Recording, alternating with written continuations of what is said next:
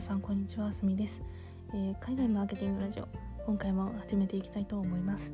えー、このラジオは広告制作会社でプロデューサー兼マーケターとして働く私すみが本業のマーケターにも副業のマーケターにも役立つ海外のマーケティング情報や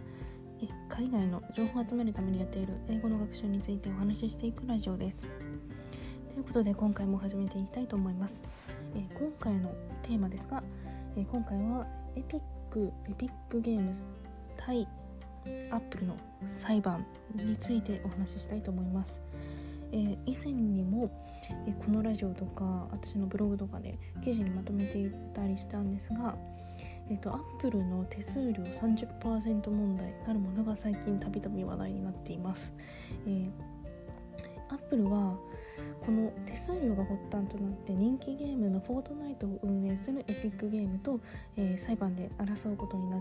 ていまして先日その結果が出ました。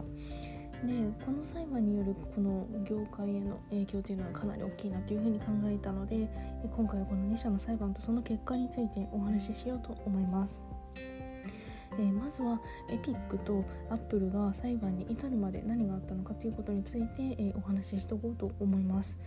えー、私たちが普段使っている iPhone iPhone とか、まあ、アップルのそのタブレットとか iPad とかでね、えアプリをダウンロードするときに使う App Store では、えアプリをストアに置いたり販売したりするときに制作した企業側が手数料を支払うルールになっています。えー、この手数料が30%でたびたび高すぎるっていう風に話題になったり問題になっていたり不満が出てきたりしています。で Epic もこの他の企業と同様に Apple の手数料高すぎるよねっていう風に考えているいた企業の一つでで App Store を介さずに課金できる Epic Direct Payment っていう独自のこのシステムを開発してFortnite に実装していました。ところがこれは Apple があのガイドラインに違反してるよねっていう風な話になって App Store から Fortnite を削除してしまったんですね。でこれについて Epic はこの行為は市場を Apple が独占しているから手数料は消費者にとって妥当じゃないしということで訴訟を起こすというようなことになっていました。でこの2社のこの裁判が先日9月10日に判決が出て最終的にアップルは独占独占企業ではないというような結果になって手数料についてはお咎めなしというようなことになりました。えー、っとアメリカの法律では65%のシェアがないと独占しているとは言えないというルールがあるようで裁判長の計算によるとアップルは53から57%シェアを持っているっていうことで独占企業として証明するエビデンスが足りなかったということが今回のこの裁判の結果につながったようです。ただしアップルはアップストアを利用する開発元に対してストアを介さない支払いオプションをリンクさせる権利を与えなければならなくなりました。ということは今後はアプリが外部へ誘導してアップストアを介さない、えー、だからストアの手数料30%かからない決済が可能になります。だから今回エピックが作ったその独自のシステムも可能になっていく可能性があります。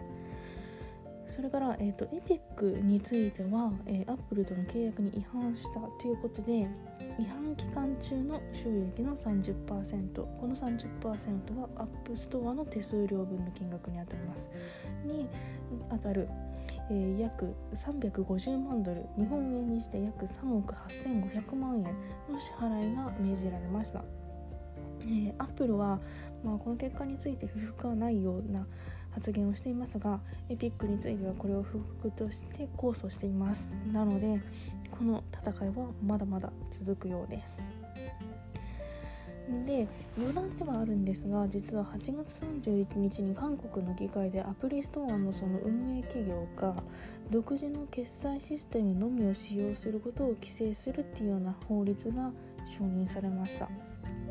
ということは韓国でエピックゲームズのエピックディレクトペイメントを利用することは合法になるっていうようなことになるかと思います。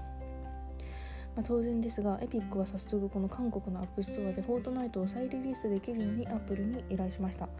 ところがアップルはエピックが他の会社と同じようにアップルのルールに従わない限りフォートナイトの再リリースはないというふうに発言しています。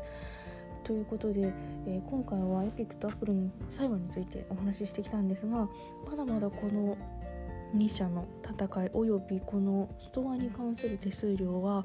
ちょっと今後も続いていきそうです。なので引き続きウォッチしていこうと思います、えー、今回もここまで聞いていただきましてありがとうございました、えー、このラジオを気に入ってくれた方は是非フォローといいねしていただけると嬉しいです、えー、そして私すみは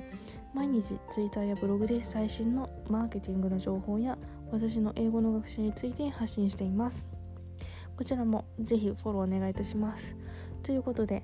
また次回お会いいたしましょう。以上すみでした。ではまた。